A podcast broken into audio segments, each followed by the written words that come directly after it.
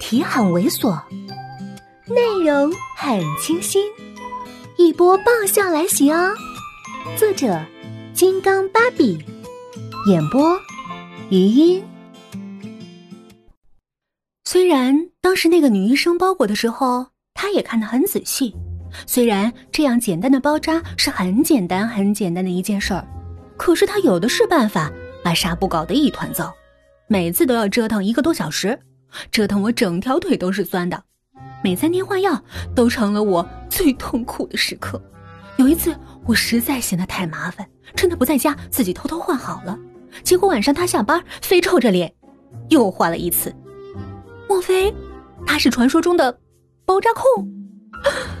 惊恐。这一天他还在练习手工，我久而久之习惯了，已经开始能他边作业我边打瞌睡了。忽然听到他说：“明天我要出差。”我嗯了一声，继续昏昏欲睡。忽然脑子一道闪电划过，我唰的坐了起来，急急问：“花，哎，展经理会不会去啊？”脚上忽然一痛，原来他无意间用上了力气。他眯着眼睛问：“你不想让他去？”我当然不想啦。我诚实点头。他的脸色顿时难看了起来，浑身都迸发着怒气。我惊恐。我伤感，我泪水连连。那个，你要是带他去的话，那就去好了。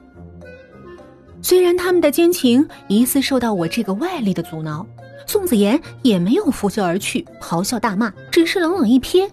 我赔上嘴角紧抿，还是继续给我包扎好。晚上还做了饭。我还以为这件事儿就这么了了，可是晚上数钱的时候，你至于这么卖力吗？虽然你平时也不是特温柔的那一派，可你也不能转变成野兽派啊！你是不是看言情小说那里面吃醋用身体做惩罚的男猪的不节制啊？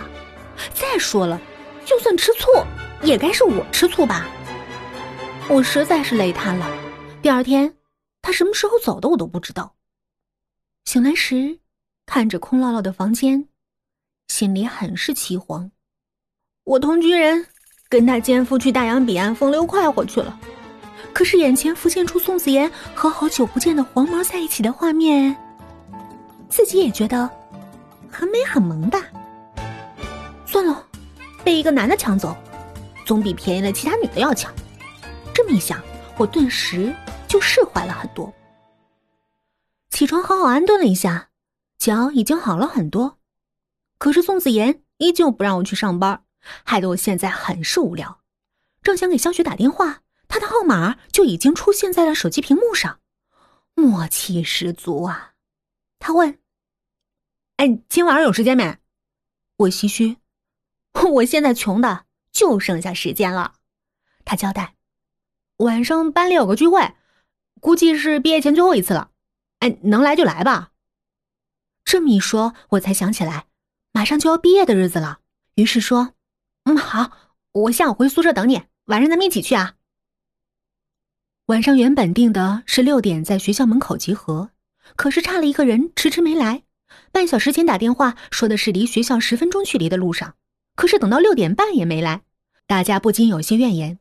班长说：“毕竟是最后一次了，估计有什么事儿，大家都先等等。”八零后估计最讨厌的就是等待，尤其是等人。可是班长的一席话让我们心有戚戚，都耐着性子等。到了差几分就七点，一辆大奔呼啸而来，唰的停在我们学校门口。车门一开，一个戴着墨镜、衣着笔挺的青年下了车，又转到副驾驶开门。细长高跟的鞋子跃然入眼，一个女的跟电影明星走红毯似的倾着身子出来。正是我们等了许久的左思人。本集播讲完毕，再见喽。